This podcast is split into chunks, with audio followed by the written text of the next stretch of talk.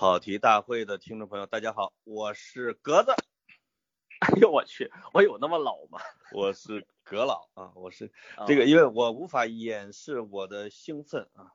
这个是格子主动的说，潘潘什么时候来一期？哎呀，我的妈呀，我这个，但是呢，当格子擤着鼻涕说我想跟你见面聊的时候，我连刷个不不不不啊，就是就是有时候吧，爱还是不够深。我我这个爱在生命面前还是要让步。我们俩先别扯皮啊，我们先给观众好好、听众好好拜个年啊！大家哎大家可以呃新嗯年呃这个新年快乐，春节快乐，晚年快快乐，对吧？快到元宵节了，哎而且 大家有没有听出格子啊这个充满着磁性的鼻音？哎呦，我今格子你天啊，怎么了？我今天我我拿我的性感的嗓音去诱惑潘潘，我给他微信发语音，然后后来他说，哎呀，你嫂子说你声音好听，我我我当场我就我就溜了，你知道吧？就是那个 尴尬啊，很尴尬是啊，是是是遇到了不该遇到的人啊，对对对，就是我是有家室的人啊，就是那种意思，嗯嗯，对，对我又不是单身，你哎，这个你你怎么不是你你到底怎么了，鸽子？我发烧了，发了发了发高烧，然后呃整个的鼻塞声音就变化掉了，对。那你绝对连小区门都不敢出了，因为你进小区的时候，如果被保安量了你的温度，肯定三十七度五以上，那你就要被隔离了。是我幸好没回村儿啊，据说现在回村儿拿身份证一看不是当地的都不让不让进啊。啊、那你区呢？小区还啊行啊现在小区还行哈，啊还行。呃，就是你还好吧？呃我烧还退了吗？我烧倒是退了，但是呢，就是呃嗓音啊什么可能就回不到以前那么的磁性，那么的 Oh my god！嗯，啊对，就比较浑浊啊。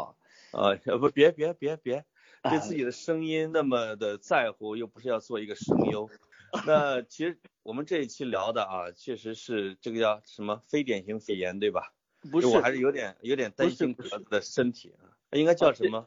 这个名字不对，呃，现在好像还叫什么叫叫 Sari 是吧？Sari S A R I，这是英文名字啊？呃，但是呢，它具体的名字，呃，我感觉好像没定下来。当年，当年，呃，零三年的时候，非典之所以叫非典，也是因为没个名字，叫它非典型性肺炎，对吧？对。对那么这次你当然不能再叫它叫非典了，尽管它跟非典叫在呃，现在叫新型非典型性肺炎。我看有很多人建议有两个名字可以取啊，一个叫武汉肺炎，这个是根据它的所在地啊啊，这真啊不行，嗯，对，一个呢叫它叫野味儿肺炎，哎呦，我觉得这个还挺好的，对吧？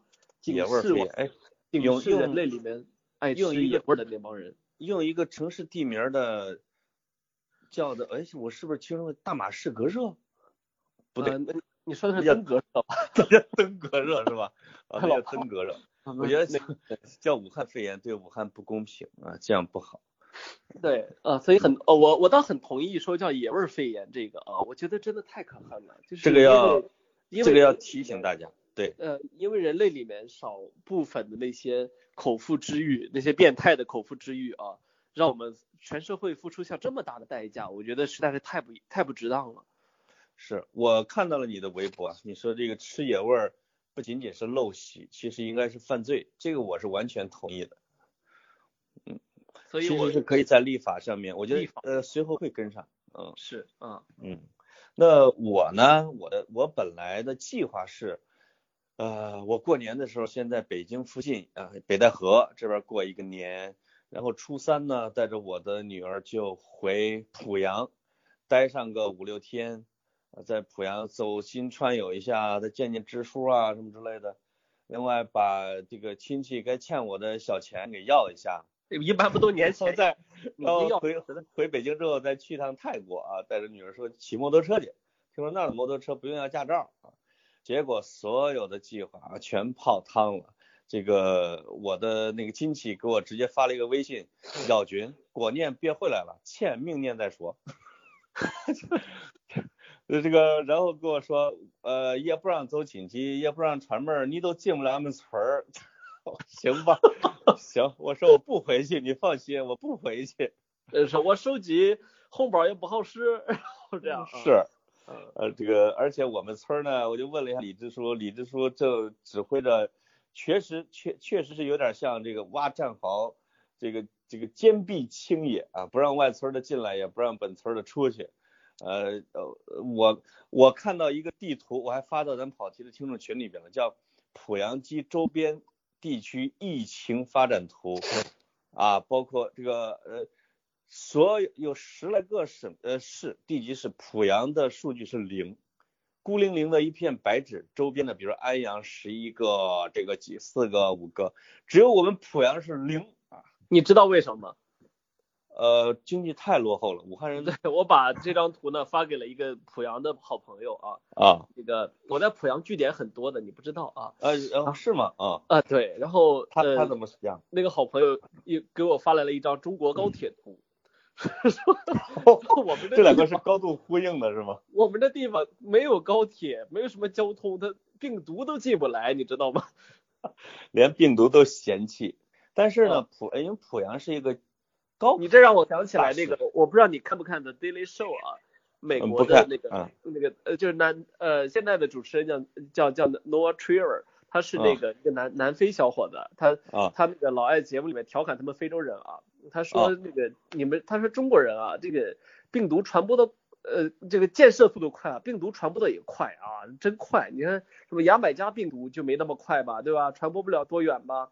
对，可是我很不但是埃博拉很快哦。可可是我很不爽的是，为什么病毒传播遍了世界，就是没传到我们非洲？哦，你他能听懂吗？确实很不爽。啊，有点像，有点像你们濮阳啊，对。呃，其实河南现在已经应该冲到了第二位了啊，就仅次于湖北，因为湖因为信阳、南阳，因为至少有几十万人，因为湖南不是湖武汉不是走了五百万人走了吗？对吧？至少有几十万人其实是落在了信阳、南阳这种它相邻的市的。是，我们濮阳其实是有不少，因为什么？因为我们毕竟还是一个高考大市，武汉的大学生太多了，濮阳应该是有那么几千人，就比如至少在那儿上学的，至少一千以上吧。这个是我老家人跟我说的，那些大学生直接都被关到家里边了，说别出来了啊，就这种的。其实还是有的，还是有的。啊，那当然啊，因嗯为河南管的比较狠啊，这次也给大家比较出名，我给老潘都发了好几个那个村支书呃大喇叭广播的视频啊，对是什么？呃、我，我就学不上来啊，但大意就是其中有一个我印象很深啊，说那个、有的小伙说了，我得去我我刚结婚啊，得去我岳父家，那村支说你岳父可凶来，岳父是吧？然后说这个你今天不去他家走媳妇儿，然后你这媳妇儿没了，我就给你买一个，是吧？都是河南的村支书干的事儿啊。是村支书会说今天上门儿，明天上坟儿啊。你今天你今天要上门儿走亲戚，你明天就得上坟去啊。这这这种种，我有点怀疑啊，这个河南这旮瘩其实是有传播公司，比如说新媒体营销公司帮着做的，哦，因为太集中了，太集中。其实别的省的农村肯定也有，但是没有我们这么积极，我们搞运动比较出色嘛。但是呢，传播的这么齐刷刷的，图又这么有说服力，我觉得除了我们做的好之外，可能啊也有人在帮着宣传，在这种你大你实在的，你实在低估了河南媒体人自自身的数量，你们本身媒体人过多，顺手就把这事儿给做了啊。就是说其实我觉得啊，我我觉得其实你们河南这个做法是值得商榷的，嗯就是说，我觉得像某种程度上像把人把人像羊群一样的在那儿吆喝啊，然后这个指挥方式也呃也有点儿不人性化。当然，我得承认这种方式有它的好处，对吧？好处是显有而易见。有效有效，嗯嗯对，但是我觉得我们的管理啊，我们这国家在走向现代化的过程中，还是得走向文明，对吧？是你你还是得有更多的人文关怀的成分在里面，你不能说哦，危难当前我们就不管这些，不是的，完全不是的。对，即便是泰坦尼克号要沉，对吧？也是应该妇女儿童先上船，对吧？然后剩下的有还有余下的空间带给青壮年，对吗？是这样的是。你你不能说因为我们现在防疫防疫情，所以我对你根本就没有对人的基本尊重，我觉得这是不对的。啊没想到你们这个山东人啊，一个山东人应该也也也嘲笑起我们河南人来了。呃，就我我发现，因为山东啊，尤其是其实农村对党的政策呀、上级方针啊、政府命令啊，执行的是非常不折不扣的。为什么河南这一波被传的特别广呢？我突然发现河南人有互联网精神。哦，其实河南人有点像已经超越了东北一样的，具有搞笑的、自黑的娱乐精神，一块沃土。而山东人其实不具备这种自嘲和幽默感，因为你你发现那个河南那个标语都跟别的省其实都不一样，都是要自我发挥的那种的。哦，都是都是要别出心裁、独创的。我们不能说河南的来了一个，比如从上海过来的一位领导，那工作就布置的把标语都布置的这么有特色，呃不是，其实还是来自于乡村的独创。我相信，如果像李支书这样的小浦洲村支书，他肯定你的标语 跟别的地方不太一样。我可以跟大家预告一下，就是未来一周会把咱们的嘉宾陆陆续续的，我跟他们连个线儿。比如说李支书在村里边是怎么布置来防这种非典型肺炎的，呃，可以可以可以连个线，大家反正也不上班，可以听一下。就是未来这个星期吧，我们可能更新很多期节目啊，就是也不一定说那个每天都更新，但是想起来呢会更新一期，因为现在大家正处在一个比较无聊的时候啊，也处在在家里面，好多人说发毛了啊，不要啊啊，我们而且精神很空虚喽。我们嗯我们给你洗洗耳朵，对吧？不，要不要老急着发毛啊。就是你不要把你的时间全部都献给那些视频网站呐、社交软件啊，对吧？我觉得还是要互动互动、交流交流，让我们做你的贴心电台。哎呦那你刚才说的，你刚才说的关于河南的那个，我认同。虽然我情感上有点抵触啊，但是我认同。我觉得，呃，在现代社会里面，防治一种这么新型的一种病毒，就不应该用那么太土的办法。对这个办法往往是在现代的管理办法，比如说或者城市管理办法和乡村管理办法不见效的时候，农民自救才采取的一种办法。它折现出是你的社会管理的不行，对吧？是所以，所以片面的推崇和宣扬河南的这些办法，而且呢，就觉得真好，真好，其实也不见得有多好。我觉得，我觉得河南这个为为什么会被大家推崇呢？很大程度上是因为湖北做的太差，对吧？是湖北湖北做太差呢，导致河南呢一下子成了对比，但是呢对是绝对不能说明河南做的是榜样，啊，是真的是不能说。当然，我们俩就这个问题谈太久了啊，我们谈谈疫情本身。其实，呃，这个事儿发生之后呢，大家都很关心的好几个大问题啊，就是嗯一个是怎么着算得了呀，对吧？是啊，呃，一个是得了能不能救啊，是吧？是啊，这这是两个很很很基础的问题，这是涉及到人的生存问题了，对吧？是的。我我觉得，而且在我觉得一个啊，你说，接着说。咱们我觉得咱们还是有有必要啊，有必要跟大家去再三的澄清一下事实，对吧？嗯事实呢就是呃，当然了，有有个别的情况，比如说香港大学的呃学者已经发现了，在深圳发现了完全无症状的患者，对吧？这也这啊是属于、对这是属于个别的。但是我觉嗯得一般意义上来说呢，如果大家没有比如说高烧，呃，然后呃长咳嗽，然后气促、胸闷，就没有这些一起出现的时候呢，可能不用过分紧张。你比如说我这两天，我我我发高烧，然后呃朋友跟我聊天说你在干嘛？我说在发烧，然后吓一跳，你就能感觉 屏幕那边先跳一下，然后就开始赶紧给我去医院去医院。我说千万别，我说啊千万别，我这会儿去医院可能没没什么病，也再添乱，再感嗯，再感染一个回来，对吧？你是那那边有的是病源呢，对吧？然后我说不，我先自我隔离。对，我的自我隔离是什么呢？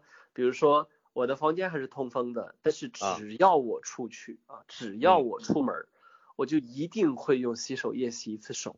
嗯嗯，口口罩呢，当然我戴的，但其他人未必要戴。这个地方我其实也要提出一点点跟我们现在主流倡议的不是特别特别一致的一个一个想法啊。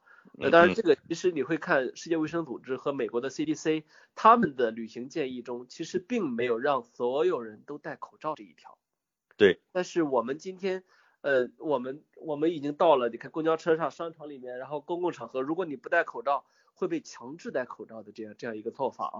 就是是呃，另一方面呢，是我们其实已经开始买不着口罩了，对吧？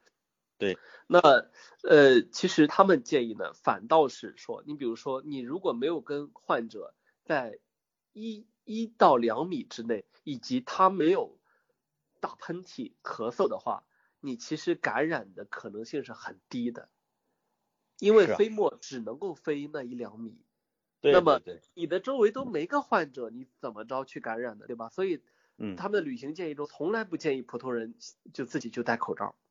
对啊、我我是但是呢，会反复的建议你洗手。为什么会建议你洗手呢？因为他会去碰门把手啊，去碰嗯各种各样的东西，对吧？你也会碰。那么你碰完之后，人的手都会不自觉的摸脸、摸鼻子、摸嘴的。对对对，这个其实是一个更快的一个传播途径，所以洗手反而成了一个比戴口罩要重要的多的事情。所以这几所以这几天我反反复复的一直都在洗手，然后坚持把自己的房房间门关起来。这几天下去，我任何人都没有去传染别人，当然也可能我、嗯嗯。我这个本身本身可能也不是多么那个的感冒啊，但是我起码确保了这一点啊。呃，而而且我看还有不少人啊，要张罗着要买护目镜什么之类的。我觉得这种医学，你比如说高危的人群，像医生和护士，他们要戴，实在接触的患者太多了，而且要面对面的去给他做手术啊，去说话、询问病情，他们要。但是如果一个普通人还戴上护目镜，就像一个戴着防毒面具一样，那你就别出门了，对吧？自己把自己给吓成这样，也就别出门了。所以，对我跟身边的人一直在强调说，还是那句老话，就是战术上重视，战略上藐视。哎，你，你，你，你，你，你把该做的东西做到了，对吧？你比如说跟人保持距离，尽量在三米之外。然后呢，你出门的时候，为了让对方或者自己有安全感，你可以戴口罩，啊，你要勤洗手，用酒精消毒。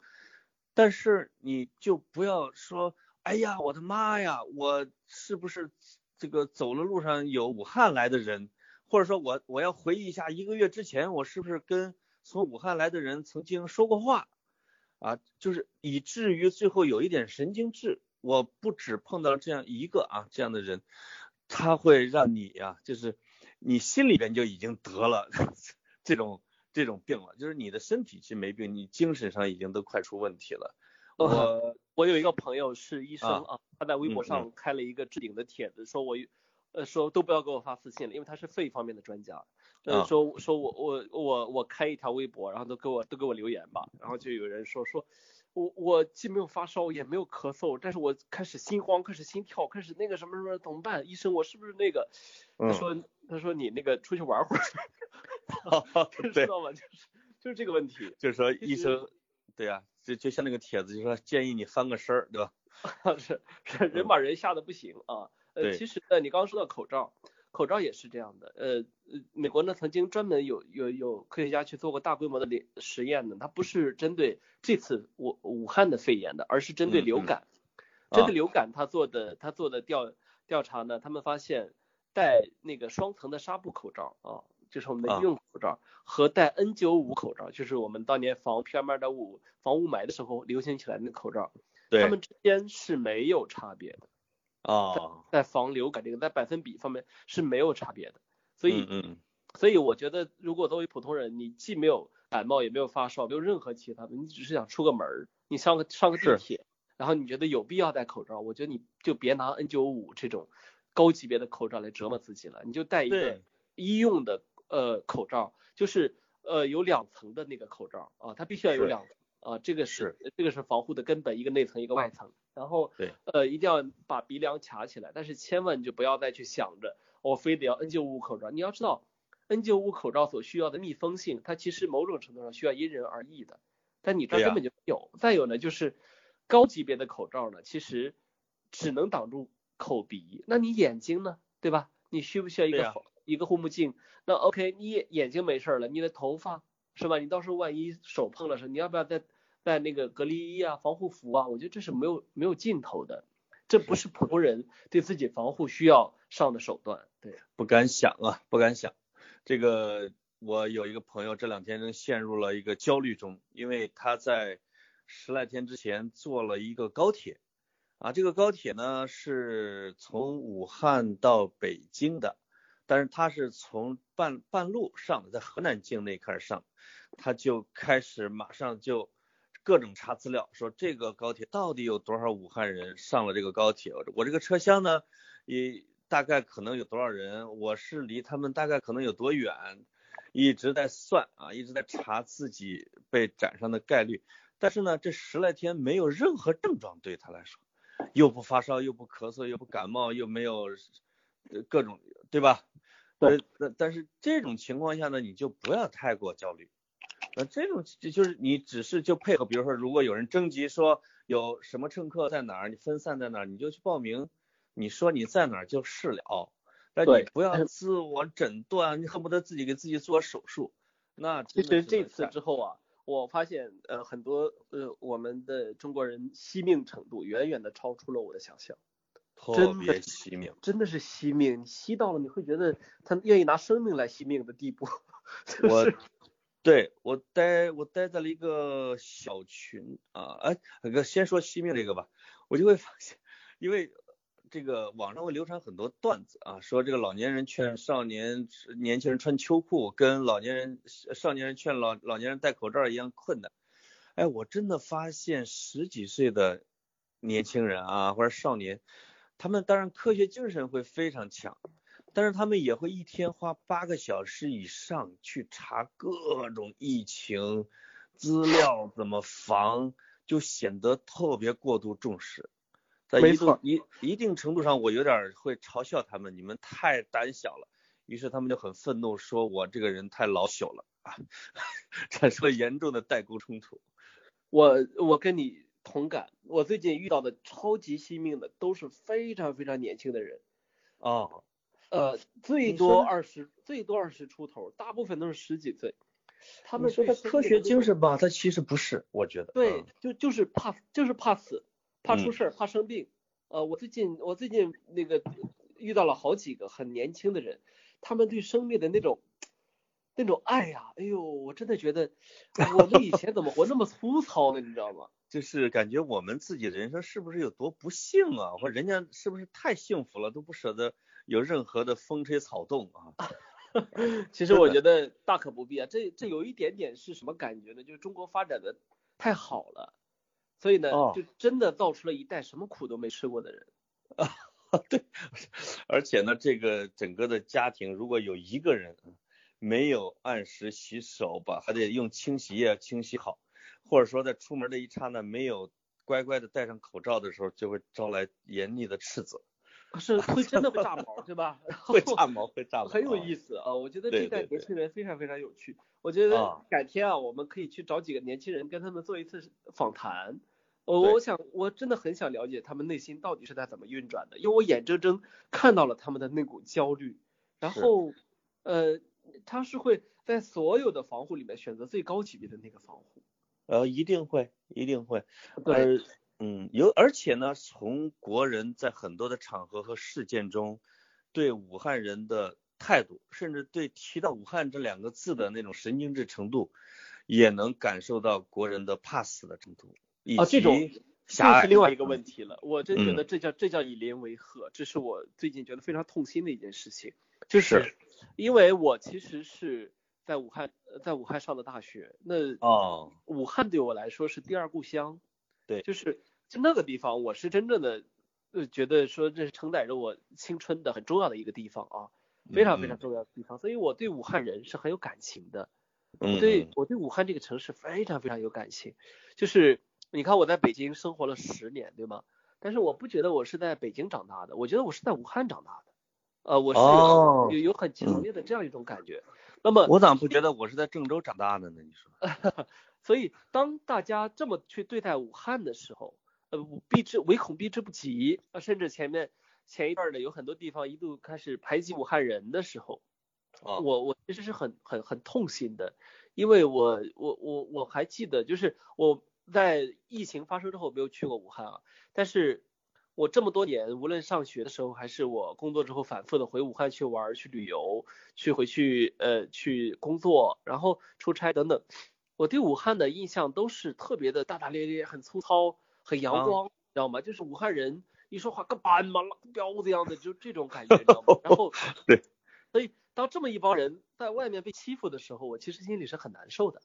是啊，是是是，而且武汉人呢也不招谁也不惹谁，对吧？其实很多那，比如说五百万离开武汉的，他并里边的比例啊，武汉本本地人并不多，因为武汉是一个九省通衢，他我我我原来以为啊，武汉可能有四分之一的流动人口就不错了，我后来发现武汉恨不得得有一半的，就是说非常住人或或者说非武汉市户籍的人口。光大学生就有一百三十多万，对，就是他能够一过年走五百万人，其中一大半肯定是外地人，务工的、上学的、各种事情的。其实武汉是一个包容性很强的一个地方，它不排外。那么为什么你现在就开始排武汉呢？尤其是像河南啊，就是说南阳啊、信阳啊，把武汉通往河南的路都给挖断的这个时候，很多人在鼓掌，这我真不能理解。挖路是犯法的，首先是挖路是犯法的，再一个你设卡以邻为壑，你这叫什么？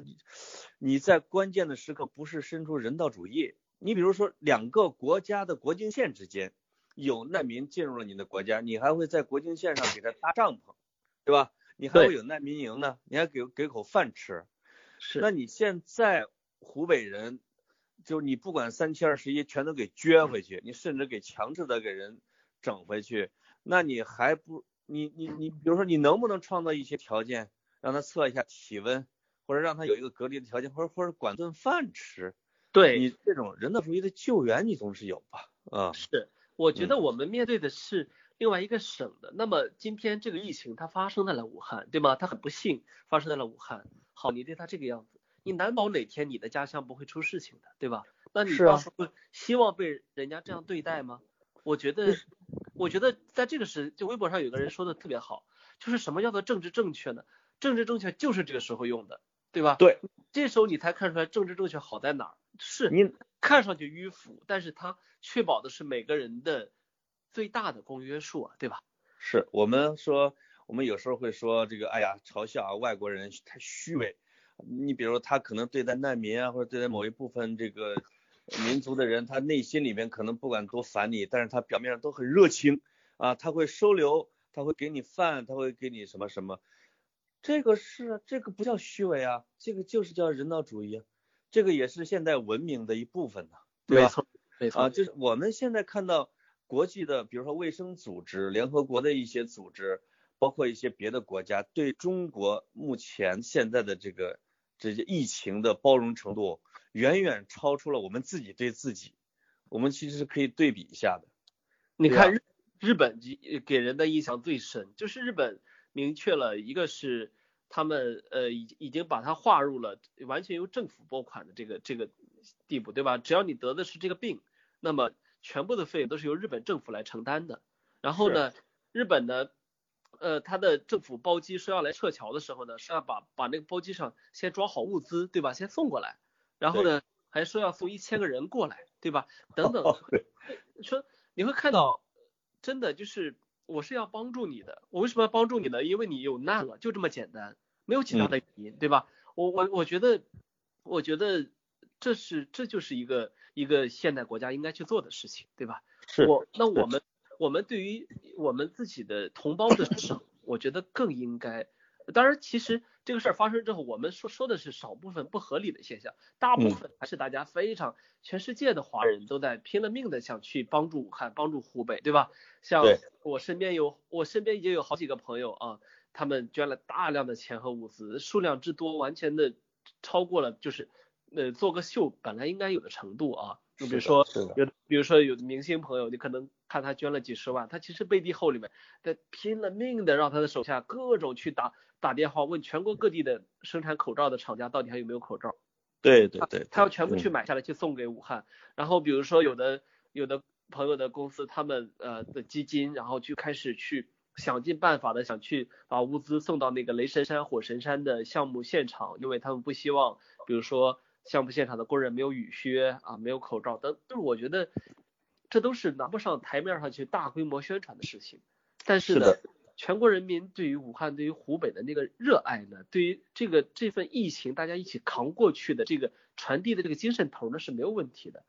对，就是这一点上，我觉得体现的还不够，对吧？我们会有权威的媒体说向武汉致敬，或者我们跟武汉人在一起，但更多的，比如说我们可能会在语言和口号上支持，有的是说精神上支持，身体上抗拒。就是我们实际上要做到的呢，大家会看到各个省的，比如说政府的文件呀，或者一些规定啊。很少会看见我们应该向湖北或者向武汉如何来进行人道主义援助啊，或者说一块儿来抗击这样的一个事情，而是说先守好我这一块土。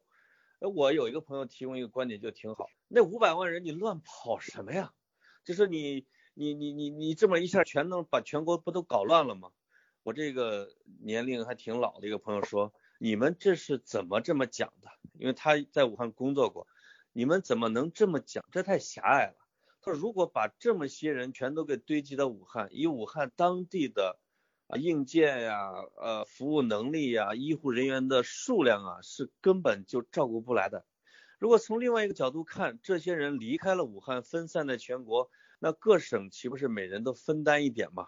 这样隔离起来是不是难度会更小一点？哎，他这么一说，我觉得也是这个道理。他这个是非常有道理的，你就对吧？我我那天自己在那想，我想了一个很简单的问题啊。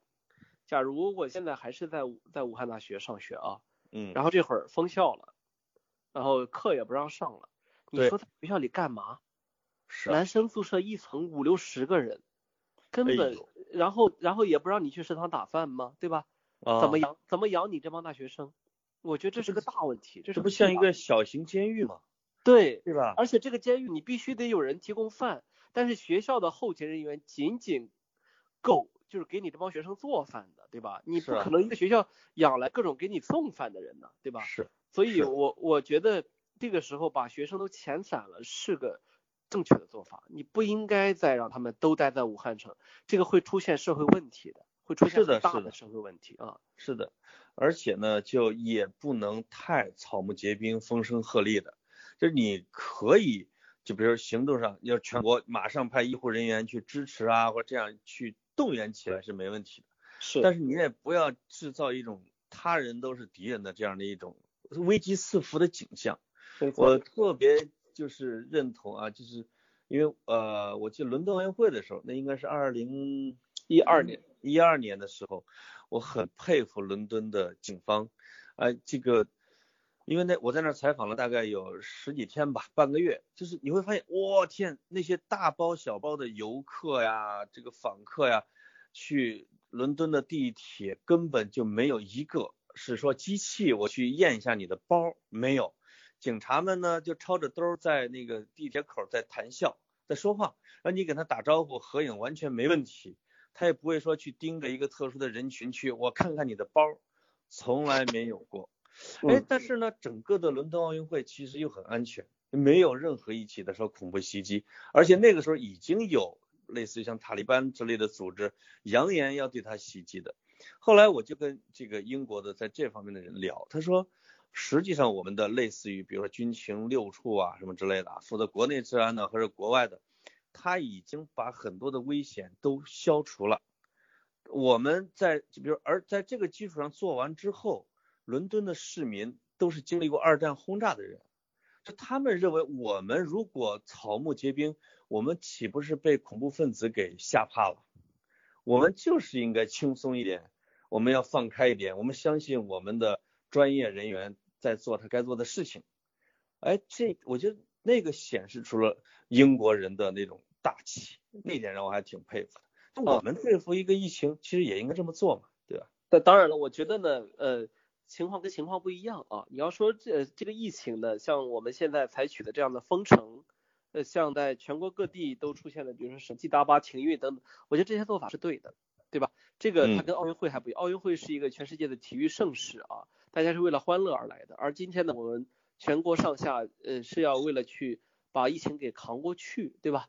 把这个呃这个疫情扛过去呢，可能我们过去的经验和我们现有的治理手段里面呢，很重要的就是去。隔绝它，对吧？嗯，呃，你要你要在天气真正的变暖之前，因为病毒这个它特别的怕热，对吧？你要在天气变暖之前确保它不要再扩大，因为我们现在还不知道真正的高峰到没到来，对吧？嗯，这个我觉得是有必要的。还有呢，就是并没有特效药，虽然它目前为止看上去是百分之四的致死率，呃，不是说特别特别的高，但是呢，你要知道这是没有特效药的，它靠的还是你自身的免疫系统，其他的药只能是对症治疗，对吧？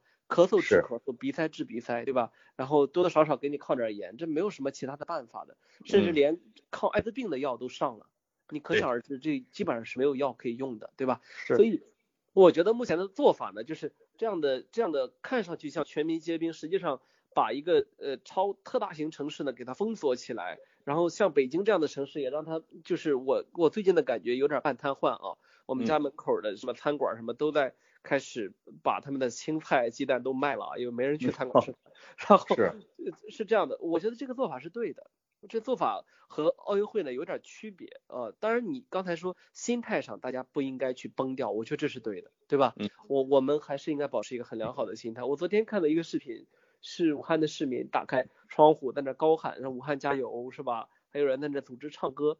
对我看了之后呢也很感动啊。当然我也有一点点的担心，就是说呃不要同时都打开窗户，这样很很很很有利于互相传播病毒啊。但是呢这个出发点呢我我是很认可的啊。我是觉得一个城市不应该轻易的被击垮，对吧？即便它处在风暴眼的最中心，但你也知道呃终有一天它会过去的，对吧？这个是是一个啊。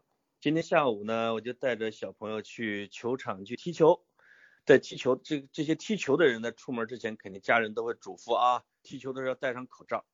但是在这个雪中啊，十几个人啊，有有老人，有六十岁左右的，有四十岁左右的，还有十岁以下的，没有一个戴口罩。我们其实交流过这个问题，他们说，嗨，这么大的雪，这么大的风，我们又是在开放的球场上，我们又不会去抱着对方。怕那个干什么啊？就是，而戴着口罩的那些后来这个观众，一下来了得有一二十个，就逐渐的围拢在场边，并且叫好加油。那这个场景让我觉得还挺开心的，就是对吧？你有戴口罩的，你在下边，但同时呢，又为在能挺努力的，能保持着自己的正常的生活节奏、水准啊、风度的人，要给人一一点鼓励。哎，这个我觉得还挺好。我们踢球的人心大，踢球的人就爱听别人夸啊。对，哎，嗨，嗯，呃，没有，我觉得挺好。哎，你们这个，你你们你们这场球啊，踢的这是叫什么？呃，肺炎时期的足球是吧？啊，肺炎时期。对对对对，这球挺好啊。哎，挺好的。我觉得这个可以当本期题目。哈哈哈。嗯，没有，呃，没有。我我其实觉得，因为这个事儿它还是一个进行中的事儿啊。各路的消息，即便是非常权威的专家之间，我们也看到他们的有意见相左的时候，对吧？是的。然后呢，我我们还看到在在在那个舆情中心的，就是呃湖北呢，武汉呢，它也有各种各样的让人觉得不尽人意的地方，它有很多的不尽人意的地方，甚至有很多我们我们觉得做的很愚蠢的地方，对吧？这个呢，我觉得呃是这个事情呢，就是让大家。去总结经验教训的，去学习的，对吧？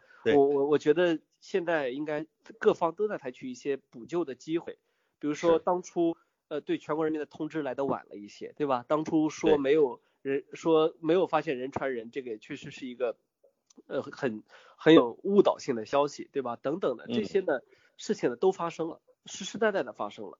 对，我觉得该谴责，但是呢也该去做好下面的准备了，因为这场战斗它还没有结束。它还没有到说我们去复盘战斗啊，做的对对对不好的时候，对这点我特别认同。就是对于武汉的，比如说地方管理啊这之类的啊，因为现在是在一场战斗的进行中，对吧？现在需要的是马上的，比如说不断的调兵遣将，赶紧去补救、去补位、去整合资源。而比如说最后的复盘或者说反思或者说盘点，然后如何改进提高。那是把这件事情给搞定之后啊，在做的事情。那现在赶紧的是各种的补救和推进措施。所以在这个时候呢，一味的谴责未必是一件特别有效的事情。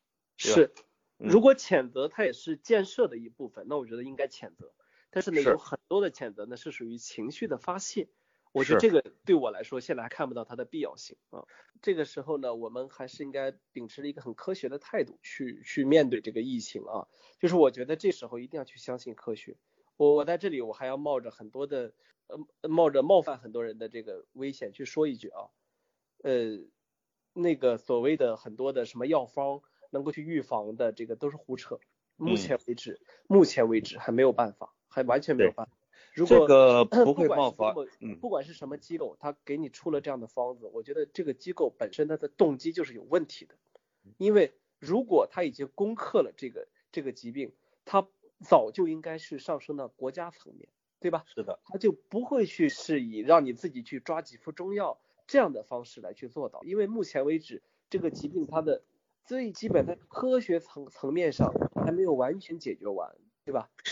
啊是的，是的，嗯是的，所以这个我们言尽，我这个事儿言尽于此啊，因为呃它扯起皮来是没有头的。我还挺高兴的一点呢是什么呢？就是因为咱们现在已经有了六个跑题的听众群，哎，我在群里边没有看到这种，一个是说啊细伪科学的啊，给大家推荐这种玩意儿的，还真没有。另外一个呢，也没有看到说排斥武汉人在群里边发表这种特别偏激的言论的，而整体上来说价值观很正，哎呦政治正确啊，一个人一个人能啊听这么几十期跑题，我觉得这就坏不了哪儿去，你知道吧？哎呀妈呀，哎呀，不放过任何一个机会啊！是是，我我还挺满意，我觉得还挺好。好，好，嗯，哎好，嘞，祝大家远离疫情啊！是如果如果有有武汉的听友，甚至哪怕是真的得了这个这个病的听友呢，呃，愿意给我们留言，无论给跑题还是给我和老潘的微博发私信，我们都非常欢迎，我们也很愿意听听你的故事，好不好？的啊，我们希望这个疫情早点过去啊。好，今天到这里，哎，好，好，拜拜。再见。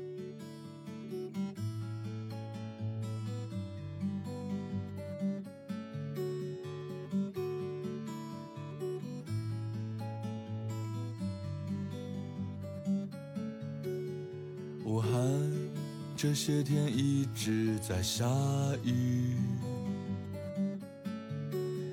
淋湿了她的裙子，我的心，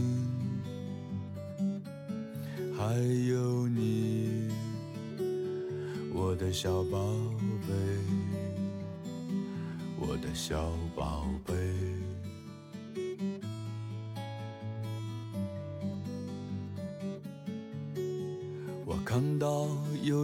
从黄河楼跳了下去，像只飞鸟消失的无踪影。长江上白帆点点，飘向了天边。武汉这些天一直在下雨，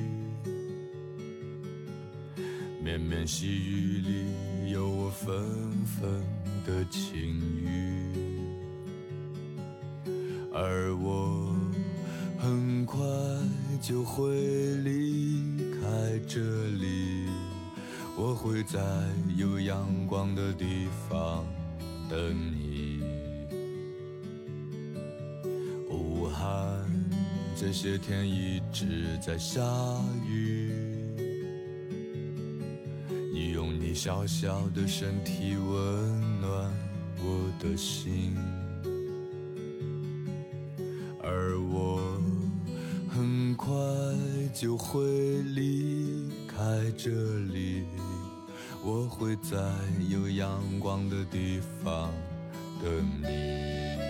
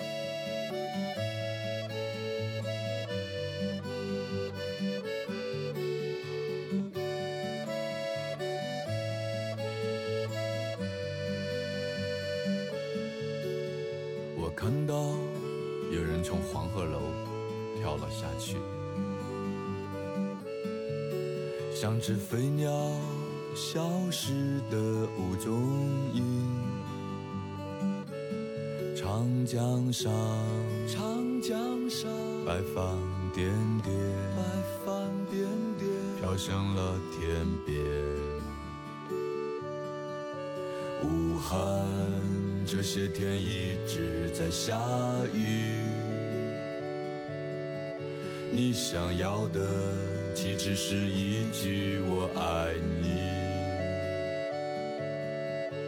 而我很快就会离开这里，我会在有阳光的地方等你。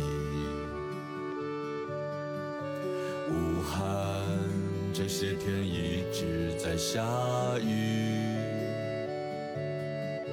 穿过湖泊，像落寞路留恋你怀里，而我很快就会离开这里，我会在有阳光的地方等你。